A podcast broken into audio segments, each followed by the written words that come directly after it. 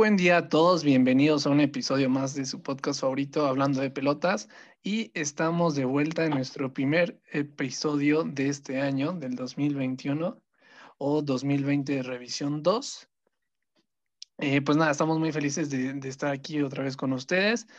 Eh, episodio especial, nos acompaña nuestro corresponsal de NFL, David Aranda. Hola Toti, ¿qué tal? ¿Qué tal César? Muy, muy feliz, estoy muy feliz de que me hayan invitado y, ser el primer episodio del año, ¿no? Y qué mejor manera de, abrirlo con NFL. Tú sabes que eres nuestro corresponsal número uno de NFL que nos banquea todo el tiempo. Gracias, amigo, hombros.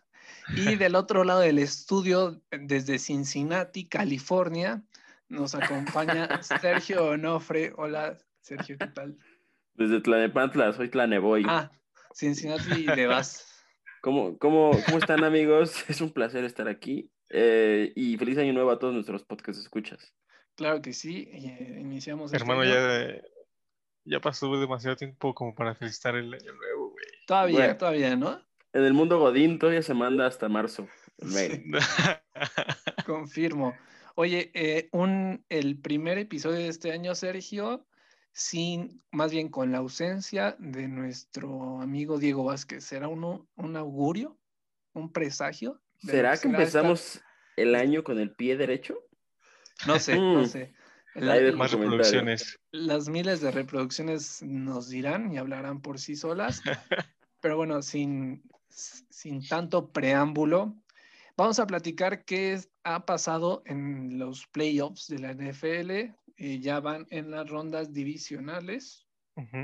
Correcto, pero primero, ¿qué te parece, Toti? Si nos platicas qué pasó en la, en la ronda de comodines, donde los favoritos Steelers, creo que, creo que la regaron gacho, ¿no? Hicieron, pues no sé si un oso contra los Browns de Cleveland, pero pues quedaron eliminados el equipo que se veía, o bueno, que lleva mejor estadística, a lo mejor.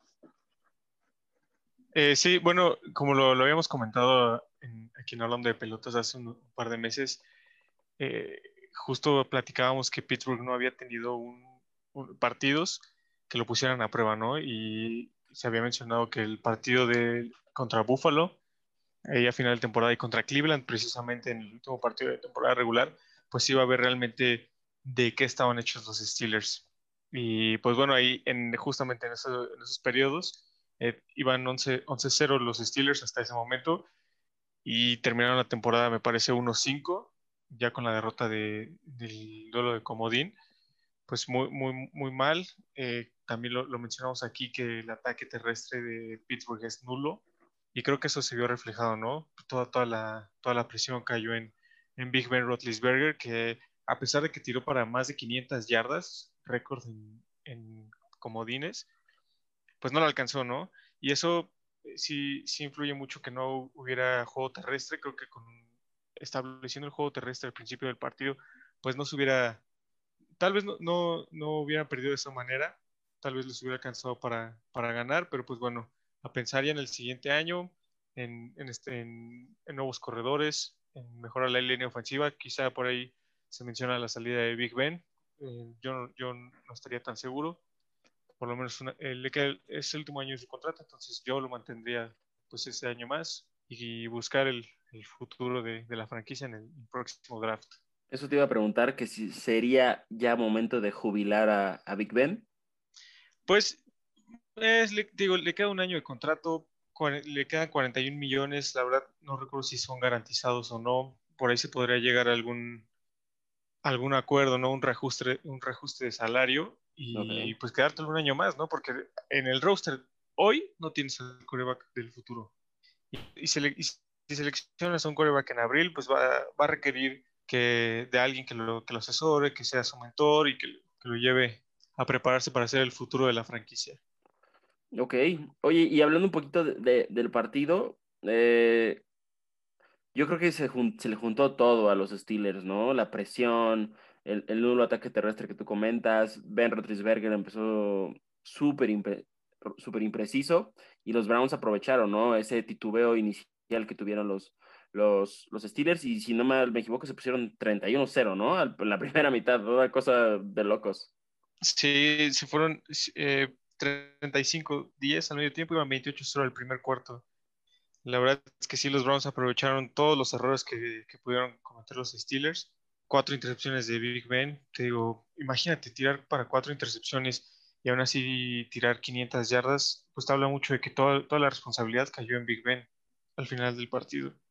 Sí, y aparte el, ataque aéreo también viene, viene en picadas desde hace unas jornadas, ¿no? Hablábamos tú y yo de, de Yuyu, que se fue desinflando durante la temporada, andaba más concentrado en otras cosas, mucho TikTok, mucho baile en, el, en los escudos de los equipos y se fue desinflando, ¿no? Al final de la temporada y muy soberbio dijo que era el mismo Cleveland de siempre, ¿no? Que le iban a ganar. Sí, sí, la verdad es que fue un mal año para Yuyu, lamentablemente pues eh, se le conoce como el año de contrato, ¿no? Porque este era su último año de contrato, donde pues se supone que los jugadores tienen que rendir mejor, tienen que dar mejores resultados y pues bueno, Yuyu, no, no dio esos resultados y sí se enfocó más en, en hacer sus TikToks, ahí bailar con Chase Claypool, que pues bueno, al final de cuentas es, es un morro, güey, como nosotros, ¿no? Tiene 23, 24 años, güey. Pues, mm, o sea, no, no justifico sus acciones, ¿no? Pero, pero también no tiene la madurez todavía. De acuerdo. Mucho más joven que los 42 años que tiene Sergio. Bueno, a mí se me hace bastante lamentable que, un equipo que su escudo es un casco naranja, que literal lo hacen en paint, te, elimine. Pero sí, lo que decías del Big Ben, pues a sus 38 años, pues ya es normal que le empiecen a pesar unas cosas. Y también está difícil si carga solo al equipo. ¿Te parece si platicamos del otro partido que fue un amplio favorito, los Santos de Nueva Orleans en contra de los Osos de Chicago? 21 a 9, que fue el marcador final. Toti. Sí, fíjate que este, este partido me gustó mucho porque la transmisión de Estados Unidos, más bien en Estados Unidos y la, cadena que lo transmitió también lo pasó aquí en México, transmitieron el juego por Nickelodeon. Este, ah, este partido este partido estuvo muy, muy interesante, ¿no? Es una forma de la NFL acercarse a los niños y generar el interés en ellos para, pues, para ser los futuros consumidores de este, de este deporte, ¿no? Por ahí salían algunos personajes de, de, esta, de esta marca, salían niños explicando las reglas que, que pasaban en el juego.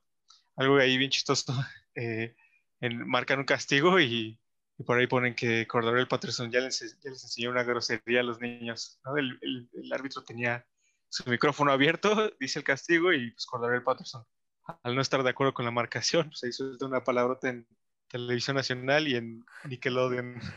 Oye, pero eso está súper interesante, ¿no? Porque también el otro día leí un estudio hablando de, del otro deporte, porque no puedo estar sin hablar de, del fútbol. Es que los jóvenes, o sea, más jóvenes que nosotros, ya no, ya les aburre ver 90 minutos de un partido, ¿sabes? O sea, creo que estamos en esta sociedad que ya queremos todo tan rápido y tan ya que vamos se están empezando a perder valores. Oye, si los niños de ahora ya piensan que el, valor de un jugador es equivalente a su eh, global de FIFA, pues tú me dirás, ¿no? sí, hablando, que tienen. Hablando del partido, me gustaron muchísimo los Santos. Eh, Alvin Camara, ¿no? Está en otro nivel. es un crack Alvin Camara. Y el partido al principio había estado un poco trabado, ¿no? Tanto los Santos como los Osos habían podido detener las, las ofensivas de ambos, equipos, pero al final creo que se notó la diferencia en los planteles. Y Drew Brees, que de repente me da la, misma sensación que, que, que, Big Ben, de ya jubilarlo, pero cuando suelta el brazo, a veces todavía, todavía tiene algo ahí guardado, ¿no? Sí, eh, pues de hecho se habla mucho de que este fin de semana podría ser su último partido, ¿no? Ya se especula su retiro. Más bien, yo diría un, 90% ya retirado. Ya firmó, de hecho, con, con una televisora de Estados Unidos, pues para, para que el, próximo año estar en, las cabinas transmitiendo los partidos. Entonces, pues ahora sí que ya estamos viendo lo, último de, Drew Brees. Y este, pero sí, la verdad es que los Santos se vieron muy bien. Eh, esperemos que salga en su mejor versión este fin de semana y veamos los mejores, los, los mejores momentos de Drew Brees este fin de semana. Oye, Toti, bueno, es inevitable hablar de, los Bucaneros de Tampa Bay, que le ganaron 31-23 al equipo sin nombre de Washington. ¿Qué, qué nos puedes platicar de, de, Tom Brady? ¿Tiene algunas posibilidades ahora para, para pues, las rondas divisionales? Porque se le viene un partido, ya lo estaremos platicando, pero se viene un partido complicado, ¿no? Sí, justo es el partido más interesante de la jornada, pero pues los Bucaneros se vieron bastante, bastante bien. 31 eh, puntos a una defensiva muy, muy sólida como lo es la de, la de Washington ahí Chase Young había, el dinero defensivo del Washington Football Team, había mencionado que quería capturar a Tom Brady. No lo capturó, ni siquiera estuvo cerca de hacerlo. Entonces, este, creo que por fin este, esta ofensiva ha encontrado el, rumbo y te, digo, el, juego del fin de semana pues, es el más esperado y va a ser una balacera, un juego toma y daca. Sí, sí, es pues como lo mencionas, va a ser el partido más interesante de las rondas divisionales. Eh, los Santos en contra de los Bucaneros. ¿Qué podemos estar esperando de este juego, Toti? Eh, un juego muy, muy, muy interesante. Vamos a ver por última vez un Brady contra Breeze. Por ahí el tema del retiro de, de como lo mencionaba. Un Tom Brady con 43 años que, que también este, ya está en sus últimas, pero dos, dos ofensivas muy explosivas. Son dos equipos que se conocen a la perfección. Se enfrentaron dos veces esta temporada por, por, la cuestión de, ser rivales divisionales.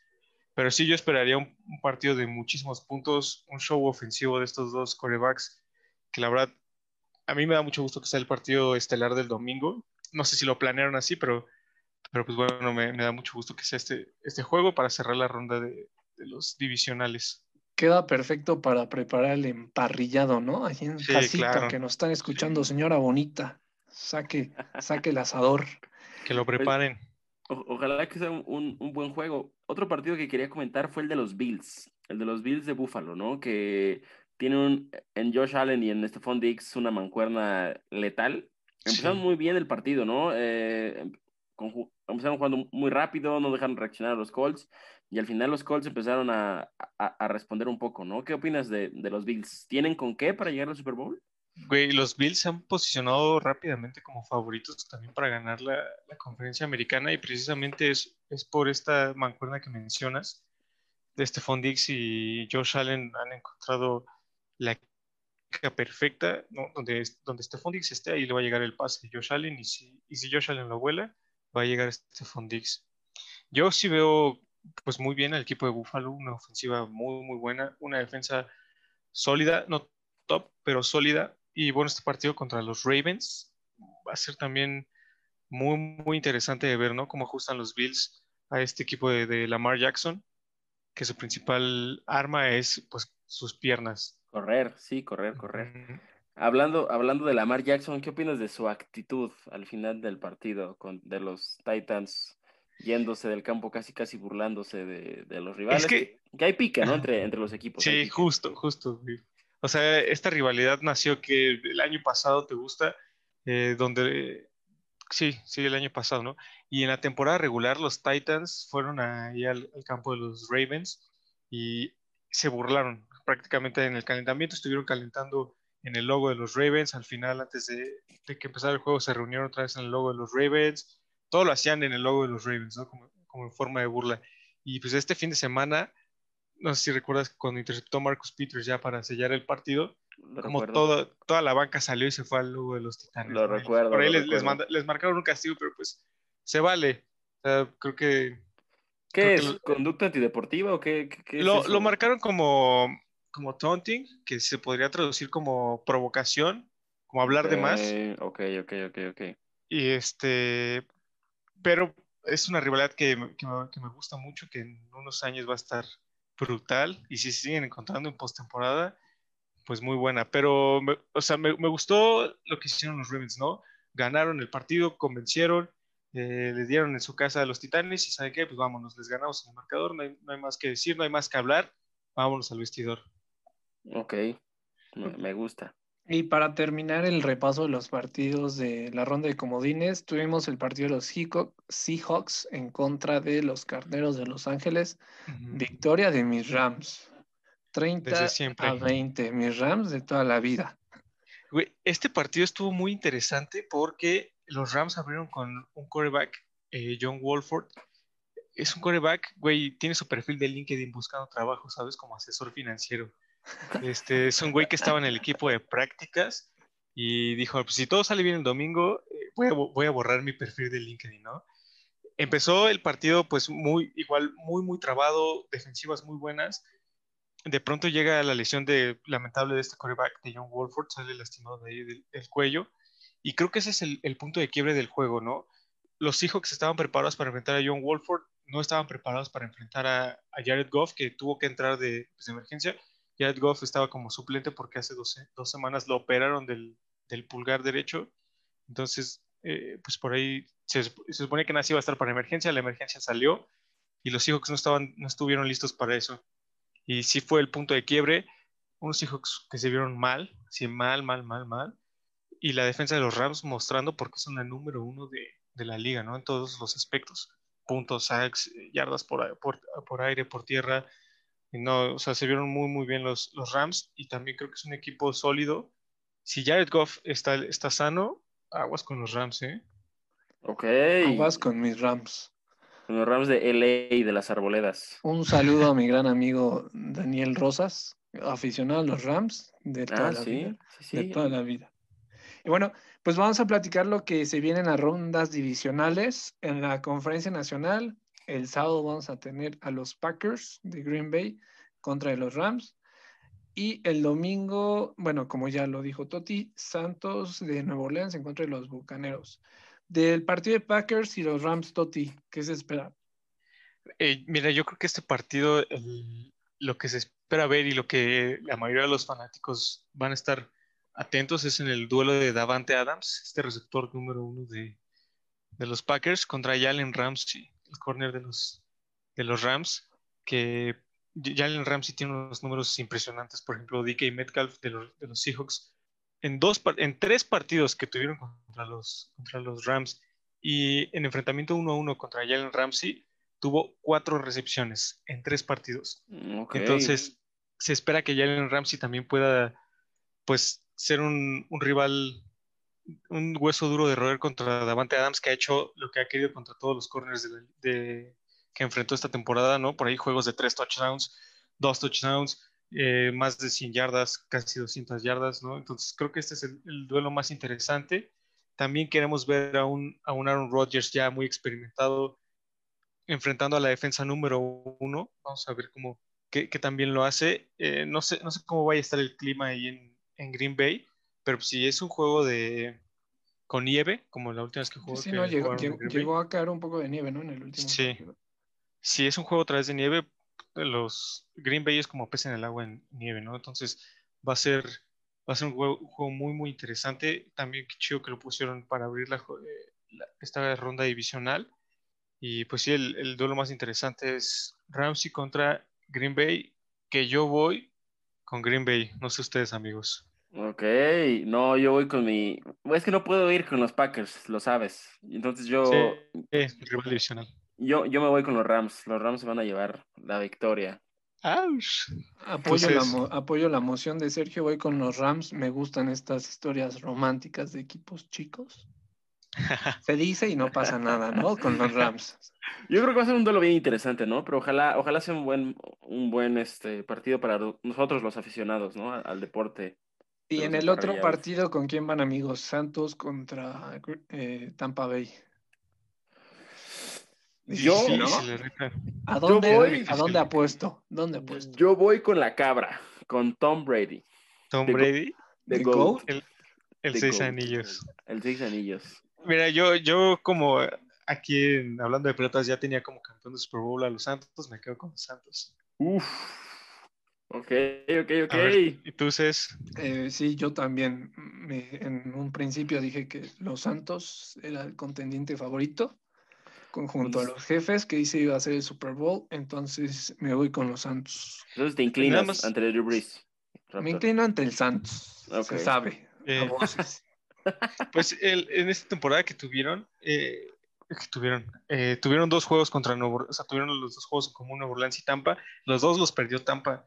El primero por marcador de 34-23 y el segundo lo perdieron 38-3, ¿no? Entonces, ¿Tres? vamos a ver qué. Sí, 38-3. Ni las manos.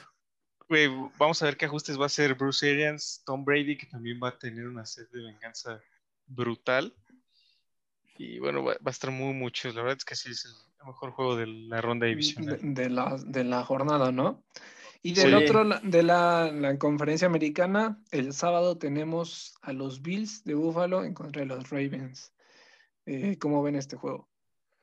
Yo, yo la verdad es que me, me parece a mí la verdad es que esta temporada o estos rondas divisionales tenemos, yo creo que de los partidos más parejos en, mucho tiempo. No sé qué opinas justo. Tú, Toti. Es como los partidos más parejos en muchísimo tiempo. Y a pesar de que Lamar Jackson está muy alzado por tener su primera victoria en, en postemporada, está por los cielos. Yo, yo me voy con el dúo dinámico de Josh Allen y Stephon Diggs. Creo que los Ravens no van a ser pieza fácil, pero los Bills saldrán victoriosos de este partido. Yo, yo coincido con Sergio en el sentido de que es un juego muy, muy cerrado. No por ahí la línea de. A los que les gustan las apuestas, la línea está en dos puntos nada más, ¿no? Ni siquiera un gol de campo para los Bills. Pero también me quedo con, con los Bills. Creo que esta ofensiva es muy, muy buena. Y bueno, si estudian bien el juego, si los Bills estudian bien el juego contra, que tuvieron los Ravens contra los Titans, la primera mitad les estuvieron avanzando brutal, ¿no? Ya la segunda mitad hicieron ajustes los Ravens pero yo, yo esperaría que los Bills sean mucho mejor equipo. Entonces también me quedo con los Bills. Ok. Yo voy con... Qué complicado es esto, ¿eh? No lo sé, voy con los Bills. y bueno, está, bueno, el partido del domingo, pues creo que es un amplio favorito al Super Bowl. Los jefes de Kansas City en contra de los Browns de Cleveland. Eh, ¿Harán la heroica los Browns? A mí me gustaría, eh, bueno, más que nada porque pues, los, odio a los jefes, ¿no? Son el rival divisional. Sí, se nota. Pero, pero me gustaría que los Browns dieran la, dieran la pelea y pudieran dar ese, esa sorpresa, porque a muchos les gustan los Browns, ¿no? Se les dice por ahí el equipo del pueblo. Y este, que es un equipo que pues, no, no, te molesta si gana, ¿sabes? Entonces, este, me quedo, me quedo con el pueblo, voy con Cleveland para ganarle a los campeones. Oye, pero si decíamos que los partidos eran como que los más parejos, creo que este es el más disparejo de, sí, este es el más disparejo. Los, de los cuatro, ¿no? Creo que los Chiefs, yo creo que los Chiefs no van a tener ningún problema para, para devorarse los Browns. A ver si, si mi pollo Mayfield puede, puede hacer algo al respecto, puede oponer, puede oponerse a esto, pero creo que van a ganar los Chiefs. Oye, Toti, corrígeme si estoy mal. Los, eh, los Browns no eran, eh, que fue hace como dos años, que tenían una racha muy, muy mala y si ganaban iban a dar unas cervezas, cervezas ¿no? En toda la ciudad, sí. algo así, ¿no? Sí, sí, fueron ellos, güey. Y traían una racha como de 18 partidos perdidos en fila y hasta que ganaran los Browns, se abrían los refrigeradores en Cleveland. Sí, si, ganaba, si, ganaban los Browns, ganaba toda la gente en Cleveland porque iban a estar regalando cervezas. Y justo, justo eh, estaba platicando con, con Sergio eh, hace unos días que me gusta mucho Mayfield, ¿no? Cuando él, llegó hace tres años, le tocó todavía esta, esta mala racha, pero cuando a él lo seleccionan los Browns, ¿no? Le preguntan, oye, Baker, este, ¿qué se siente llegar a una franquicia que históricamente pues ha tenido muy mala suerte con quarterbacks y no han encontrado esa pieza que les hace falta, ¿no? O sea que, eh, ¿por qué tú no vas a ser uno más del montón? Y pues Baker le contesta, que, él es un ganador nato, ¿no? Que si hay alguien que pueda cambiar esa, franquicia es precisamente Baker y que iba a estar muy contento si los Browns lo seleccionaban para hacer, para hacer esa pieza faltante. Y pues sí lo, ha, sí lo ha ido demostrando, creo que los Browns van, van muy, muy a la alza. A mí me encanta Baker, sí es un ganador nato, es un güey muy competitivo, que termina las jugadas. O sea, cuando, cuando un jugador de, de los Browns se escapa hasta la zona de anotación, puedes ver a Baker Mayfield corriendo desde donde estaba hasta la zona de anotación a felicitarlo. Y este, y sí me gusta mucho esta mentalidad que tiene, que tiene el panadero. El panadero. Pues ahí está, esa es la, la información de la Liga Profesional de Fútbol Americano, pero también traemos la información ¿Qué será el ascenso, Sergio? La Liga de Expansión de Americano. De, la Liga de Expansión de Americano, que la verdad es que se ven partidos de muchísimo mejor nivel ahí a veces que, en la NFL. ¿eh? Sí, sí se pone bueno. Eh, terminó el, torneo, la temporada en el fútbol colegial Toti y después de tres años, el Crimson Tide, ¿lo dije bien? Sí. De Alabama, pues aplastó, ¿no? Gacho a Ohio State. Sí, completamente. Sí, sí, sí, se vieron manchados. Pero, pues, ¿qué nos puedes platicar de este partido? Eh, pues la verdad fue un partido muy, muy bueno, pero sí, como se esperaba, Alabama era amplio favorito. Creo que era un, traía ahí por ahí una línea de 10 puntos, ¿no? Favorito por 10 puntos. Eh, Alabama ejecuta precioso, güey. O sea, 100% de ejecución. 52-24 quedó, el marcador. Digno campeón Alabama, pero creo que una clave muy importante en el partido fue la lesión que sufrió Justin Fields, el quarterback de Ohio State, ante Clemson. ¿no? Contra Clemson se vio un quarterback, un Justin Fields, que era una amenaza doble, tanto por carrera como por pase. No, eh, Clemson en esa semifinal no sabía si Justin Fields iba a correr, si iba a pasar o qué iba a hacer. Y en este juego, dada su lesión, Alabama sabía que Justin Fields iba a pasar, que ya no, que no iba a poder correr. Eh, la bola creo que tuvo como alrededor de 30 yardas corriendo, un número pues bastante bajo para un, un quarterback de ese, de ese prototipo. Y pues bueno, Alabama, como lo menciono, y digno campeón. Un dato bien curioso y que me gusta mucho es que Mac Jones, el quarterback de Alabama, eh, y finalista del Heisman, hace tres años jugó contra, contra los borregos de aquí de. ¿A poco? sí, güey. Ah, sí. Hicieron, hicieron una selección de las preparatorias Región Centro, Ciudad de México, que es Ciudad de México, Santa Fe y Estado de México, y se fueron a jugar contra, me parece que fue una, no sé si fue la prepa de, de Jacksonville o una selección de Jacksonville, pero se fueron a jugar allá y Mac Jones estuvo, estuvo ahí presente, ¿no? Wow. pues, bueno, imagínate, güey. ¿Y, y este quién ganó? Así nada más para ver cómo andamos. Eh, no, la prepa de Jacksonville como cin- 61, güey. Oye, y para terminar con, con el tema de la NCAA, creo que Justin Fields demuestra que puede ser un quarterback élite, ¿no? A pesar de su lesión, estuvo ahí Sí, empujando al equipo. ¿Y qué opinas del comentario del genio erudito Enrique Garay? No, güey, Trevor ¿qué le Lawrence no merece ser el número uno del draft. Nah, pues es que ese señor, ¿qué va a saber de, de americano, hermano? O sea, de por sí, él, es, muy, es muy diferente la NFL y el, el colegial, ¿no? Y si ese güey nada se dedica a ver NFL, pues no, no, ¿qué vas a ver? Por ahí comparaba a Zach Wilson y Mac Jones con Trevor Lawrence. Nada, no, nada que ver, güey.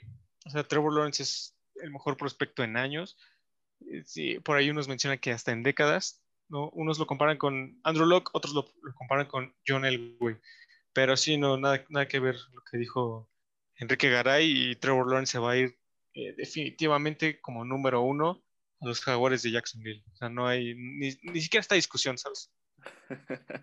ok. Hay, hay, hay un dato que también me gustaría mencionar, güey. Y este, ¿se acuerdan aquí al principio de, de temporada de NFL que hablamos de Isaac Alarcón? Ujú. Sí, claro que sí. Eh, pues bueno, ahorita que terminó la temporada regular, pues, los vaqueros de Dallas lo, lo firmaron, güey. O, lo firmaron a un, a un apartado que se llama contratos futuros, ¿no? Por lo menos tiene asegurado su lugar en el equipo hasta junio, julio, que es la pretemporada. Ya a partir de ahí se, decidir, se decidiría si Isaac Alarcón vuelve a ser parte del equipo de prácticas o ya es parte del roster final de 53. Creo que es un, un paso súper importante que me dio mucho gusto es- escuchar y saber. Y este, pues bueno, esperemos ver ahí a Isaac Alarcón el, el Venga. próximo año en el roster de los vaqueros. Pues ojalá que Y- se le haga. Ojalá, hermano. Y otra cosa, eh, la NFL otra vez en este programa internacional de jugadores volvió a convocar a un mexicano. Ahora el siguiente mexicano en, la mira de NFL es Alfredo Gutiérrez, también allá de, este, de los Borregos de Monterrey. Eh, no, sé qué división, todavía no no, no se revela qué división van, van a ser los que, los que hospeden a estos jugadores. Pero pues bueno, hoy vamos a tener otro, otro mexicano el próximo año luchando por quedarse en, en un roster. Pues muy bien, Ah, poco a poco. No sabía que en, hablando de pelotas también teníamos scout. Sí, hermano. Pues ahí está la, la información del fútbol americano. Vamos a cambiar un giro totalmente, Sergio. Y vamos a platicar de información de último, último minuto en la Copa Libertadores.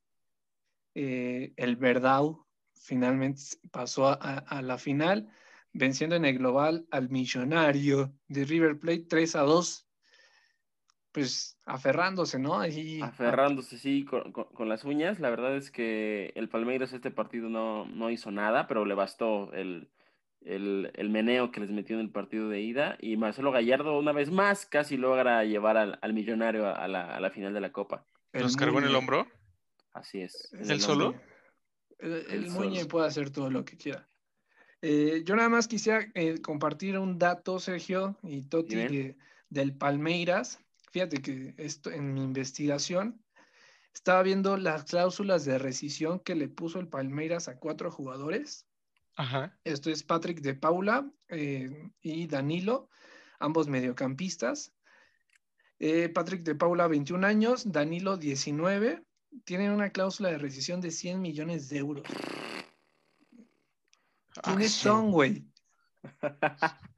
O sea, está, Sí, sí. comprendo que, que, El sobrino de Quieras- Pelé. que quieran sacar una lana con los eh, equipos europeos, que son los que scoutean estos jugadores, pero 100 millones de euros, ¿quién te los va a pagar ahorita, güey? No, nadie, nadie, nadie, Sí, no. nadie. Eso, y también eh, otros dos jugadores más, Gabriel Verón y Gabriel Menino, eh, 18 y 20 años respectivamente, uno mediocampista, el otro extremo derecho. Ambos tienen una cláusula de 60 millones de euros. O sea, el, el Palmeiras, güey, no sé qué piensa. Ya se quieren jubilar esos güeyes. Sí, entonces pues les metió esas, esa- esas cláusulas de rescisión. Se- la verdad que se me hacen bastante increíbles, me estoy volviendo loco. Y pues nada, pero sí, como decías, eh, aferrándose a un, un partido definido por el VAR, sinceramente, porque como dijiste, el Palmeiras no hizo nada en el partido de vuelta. Eh, hubo decisiones del VAR totalmente correctas, salvo el penal ahí, eh, a criterio, pero pues, el se, se murió en la raya. Claro sí, el colegiado siempre ensuciando, y más de la Conmebol. Y mañana tendremos el partido de Santos de Brasil, ¿sí? No, no, porque solo, Santos solo hay un grande, ¿no? Hay que decirlo. De Nueva Orleans. No, Claro. tampoco. Santos de, Brasil contra, contra Boca, el equipo de, el equipo de todos, por allá en Argentina, que 0-0 en la ida, ¿eh? un partido muy, muy interesante. La verdad es que olvidé el nombre del jugador, pero en Santos tiene un jugador venezolano, creo que es Sotelo, se apellida, que lo sacaron a la, a la primera mitad y desde ahí Santos se fue para abajo. Esperemos que, que no cometan este, este error en este partido y que la final ojalá sea un Boca, un Boca Palmeiras, ¿no? Siempre se agradece tener un, un argentino grande en la final Pues la no, Copa. mira, Va a estar ya bueno. nos quedamos sin repetir la gran final entre River y Boca. Y pues sí, el partido de vuelta se va a jugar en Brasil. El marcador en, en Argentina fue 0-0. Y, pero pues así que digas, uy, Boca se ve súper bien para ganar. No sé, entonces me gustaría que hubiera final brasileña para, para pues no variarle, pero pues un poco va a haber algo más ahí que solamente fútbol. Y pues, pues nada más. Es la acuerdo, información que tenemos al momento en las semifinales de la Libertadores. ¿Algo más que quieran agregar, amigos, antes de cerrar este gran episodio? Eh, yo sí, nada más a nuestros podcast escuchas, ¿no? Que nos dejen ahí en los comentarios sus favoritos para ganar este fin de Venga, semana en sí. la NFL. ¿Qué te parece si armamos una quiniela? Va, me agrada. me Aquí agrada. ya, ya cada quien dijo sus, sus, sus favoritos. Sí. Eh, se va a armar, se va a tomar en cuenta a Diego, no se puede dejar fuera, aunque sus Steelers ya no están. Pero sí hay que armar ahí alguna dinámica con nuestros peloteros de, de una, una quiniela de la NFL, ¿qué les parece? Va, me agrada. Parece perfecto. me El parece pelotero que más le atine se lleva un beso de Diego Vázquez. Uy, Híjole. un beso. Sí, sí, sí. El pelotero que más le tiene un beso de Diego Vázquez. Don- y donde más les guste. Acceso ilimitado al OnlyFans de Diego Vázquez. Eh, Por, Va, me por agrada. un mes, por un mes. Por un mes. Así Shout es. out a Diego Vázquez, donde quiera que estés. Nene, extraña, nene. No, Y amigos, pues nada. Saludos a todos esos que escuchas. Un beso donde se lo quieran poner. Gracias por escucharnos. Toti, ¿algún saludo que quieras enviar? Eh, saluditos a todos amigos, gracias por escucharnos y otra vez agradecerles a ustedes por invitarme aquí a- al podcast número uno. Vas a Sí, estar de hermano. vuelta, Toti, lo sabes. Tú ya tienes tu lugar aquí. Muchas gracias. Ah, y saludos a, a ella, la niña. Un beso para ella. Otra vez. ¿Cuál? ¿Cómo que cuál? Igualado. dinos, bro. ¿Cuántos somos aquí? Un beso, un beso, un beso a Pues todos. bueno, pues un saludo a, todos los peloteros que nos escuchan. Espero que les haya gustado este episodio. No olviden seguirnos en nuestras cuentas de Instagram y en todas las redes sociales a donde subimos estos documentos a todos lados. Y pues bueno, les mando un, afectuoso saludo. Cuídense mucho y nos estamos viendo la que sigue. Adiós. Adiós.